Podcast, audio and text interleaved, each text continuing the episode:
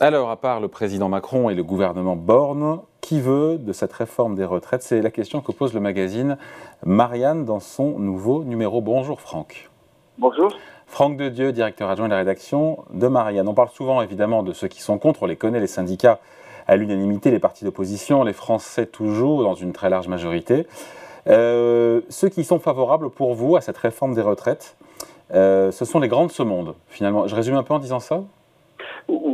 Vous résumez très bien, euh, vous vous éloignez pas du tout de la vérité. C'est qu'effectivement, quand on passe en revue ce qui, euh, cette coalition des pro-réformes, eh on, s'aperçoit que, eh bien, effectivement, ce sont plutôt des gens qui ont euh, une, qui défendent à la fois des positions de classe, puisqu'effectivement, cette euh, la caractéristique de cette réforme, c'est qu'elle fait payer les salariés, en particulier la classe moyenne, et puis euh, ceux qui ont des considérations aussi plus idéologiques. C'est pas qu'une question aussi économique.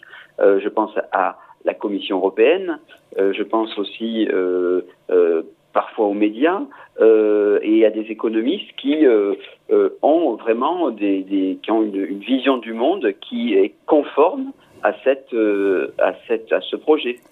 Alors justement, on va aller passer au crible un par un. À qui profite la réforme des retraites selon vous? Donc la Commission européenne, mais euh, Franck, Bruxelles émet des suggestions, des recommandations, on est souverain, on fait ce qu'on veut. Hein. Alors, ben non, en fait, ça, euh, vous pouvez le dire sur le papier, c'est-à-dire qu'il y a un juridisme qui fait que euh, formellement, juridiquement, la France ne s'est pas engagée contre des aides à réformer ses retraites, mais en vérité, pour quiconque a connaît les négociations euh, qui précèdent euh, un accord, c'est qu'effectivement, il y a une logique, il y a une philosophie qui est, qui, est, qui est négociée et qui consiste à dire nous avons des documents de travail de la Commission qui à plusieurs reprises le système de retraite français est coûteux, la, recherche, la réforme fera l'objet d'un suivi attentif. donc vous avez tout de même un, beaucoup d'indices qui laissent à penser que cette réforme est euh, véritablement dans la philosophie de la Commission européenne. Et c'est d'ailleurs un secret pour personne, puisque pour imposer la discipline budgétaire, eh bien, euh, qui est, je dirais, euh, la matrice des textes européens, qui sont suspendus, qui sont suspendus maintenant depuis plusieurs, années. Hein, mais c'est ça le, c'est ça le, le grand, l'ironie suprême, c'est qu'en fait, on, on, arrive à les suspendre sur les traités de Maastricht, sur la dette. Mais alors, en revanche, sur les retraites, ça devient un sujet absolument majeur sur lequel il ne faut pas déroger. Donc, et puis, d'autre part, ils sont suspendus, mais on est en train de retravailler actuellement des critères de Maastricht. Et, la question de la dette, euh, aujourd'hui, euh, divise largement les, États membres, et en particulier la Commission. Alors, dans ces pro-réformes des retraites, vous mettez aussi dans le lot les multinationales, parce que finalement, euh, elles ne sont pas mises à contribution, cette réforme, c'est ça?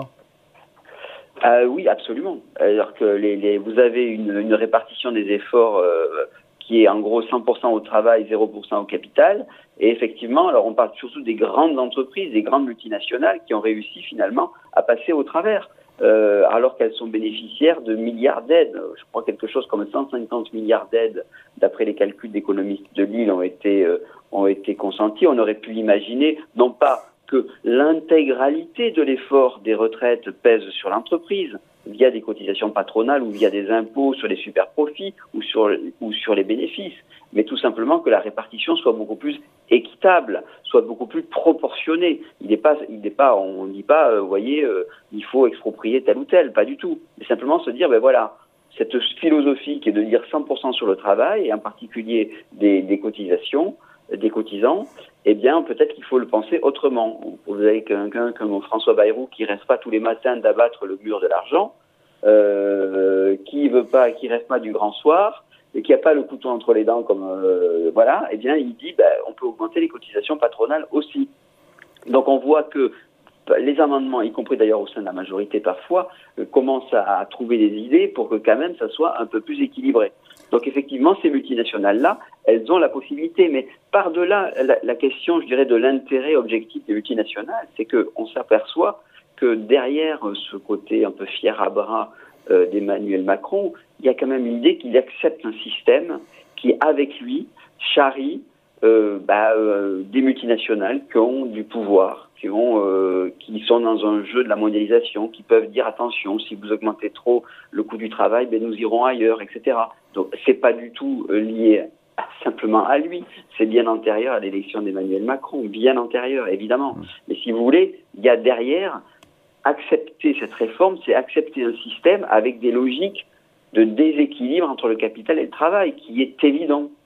Vous parliez, Franck, des, euh, des médias. En quoi ça profite aux médias qui, selon vous, soutiennent globalement la réforme des retraites? Euh, euh, ici, en tout cas, on ne se sent pas concerné parce qu'on a reçu autant Thomas Porcher qu'Agnès Verdier, Christophe Rameau des économistes atterrés que Nicolas Bouzou. On reçoit tout le monde. Pourquoi est-ce que les médias auraient un parti pris? D'abord, on voit que globalement, euh, les médias, si vous voulez. Alors, c'est en train légèrement de changer parce que les médias, ils sont aussi dans une logique d'offre et de demande et donc ils ont des téléspectateurs ou des lecteurs qui, montrent quand même une certaine opposition. Mais globalement, on, avait, en particulier de la presse économique, une tendance à accepter ce qui est ce qui surplombe cette retraite. Les principes qui surplombent cette retraite sont des principes de grands équilibres économiques, d'acceptation de Maastricht, d'acceptation euh, d'une Europe concurrentielle, des vertus du libre-échange, euh, de l'idée selon laquelle les Français travaillent pas assez, et qu'il faut qu'ils travaillent plus longtemps, sur le taux d'emploi qu'il faut absolument regarder de près. Tout cela est quand même une certaine musique médiatique qui, euh, qui, est, qui est quand même encore majoritaire. Alors, c'est quelque chose de plus systémique que prendre un journal parmi d'autres, parce qu'après, il y a des lignes éditoriales qui sont tout à fait légitimes. Hein. Mais effectivement, comme souvent, euh, dès lors qu'il s'agit euh, de grands équilibres et quelque part aussi d'Union européenne, eh bien, on s'aperçoit qu'il y a, beaucoup de médias qui euh, ne sont pas totalement en adéquation avec, euh, avec, le, avec les Français. Et donc des médias dans lesquels on voit parfois, souvent, des économistes, alors bien pensants, c'est comme ça que vous les appelez, euh, qui sont pro-réforme des retraites. Bon, il faut balancer des noms là. Hein. Oui, alors moi, j'ai parlé de Philippe Aguillon ou de Philippe Aguillon, mais il y avait aussi euh, celui auquel je pense, Philippe Martin. Et donc là, le, discours est bien sûr ces économistes qui sont en fait, c'est presque générationnel, qui sont issus de, euh, de des vertus de l'Union européenne. De, non, puis ils ont fait la campagne, ils ont fait la campagne avec Macron en plus. Voilà, du caractère presque un peu schumpeterien des choses, c'est-à-dire euh, il faut que laisser l'initiative, etc. Et encore une fois, c'est légitime d'entendre ça. Il n'y a pas de, il n'y a pas de euh, c'est tout à fait, on peut, on peut le défendre en étant un démocrate, quelqu'un de respectueux et, d'honnête. Simplement, euh, ce qui est assez amusant dans cette euh, histoire, c'est que dans la mesure où ils voient que quand même l'opinion publique est largement opposée, eh bien, ils essayent de financer. C'est-à-dire, on n'est plus dans les années 90 où en gros, on avait des économistes très libéraux qui nous chantaient les vertus de la mondialisation heureuse. Là, ça finance un peu plus, c'est beaucoup plus subtil, et euh, c'est l'idée selon laquelle finalement il faut accepter cette réforme, parce que cette réforme, eh bien, elle laisse euh, des, elle laisse la place à des économies, et ces économies, eh bien, elles justifient de pouvoir pour le pour le gouvernement, pour le pouvoir, pour les pouvoirs publics, pardon, de faire des investissements à long terme pour euh, l'éducation, pour les infrastructures, etc. Donc c'est l'idée finalement qu'on peut faire mal aux salariés d'aujourd'hui pour faire du bien au service public de demain. Donc c'est presque, c'est pas aussi libéral que dans les années 90 et 2000. On a quelque chose d'un peu plus malin qui consiste à dire accepter la réforme pour dégager des marges de manœuvre budgétaires. Ça a été un des arguments à un moment donné du gouvernement d'ailleurs. Hein. Bien sûr, mais tout à fait. la réforme des retraites. Alors moi je pense que cet argument a quelque chose d'un peu euh, sophiste. C'est-à-dire qu'on ne peut pas dire euh, euh, les salariés et, les usagers du service public, ben, ce sont quand même un peu les mêmes quand même. Donc on ne peut pas leur dire on va vous faire mal pour financer un service public qui sera meilleur. Euh, sachant en plus qu'on leur dira on vous faire mal de suite pour avoir un service public meilleur sur l'éducation et l'innovation, etc. Donc vous, récolterez les fruits dans 25 ans.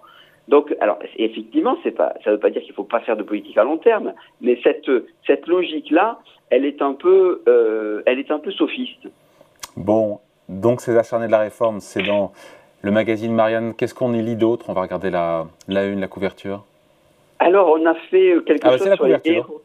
voilà, sur les héros, les héros du mauvais goût.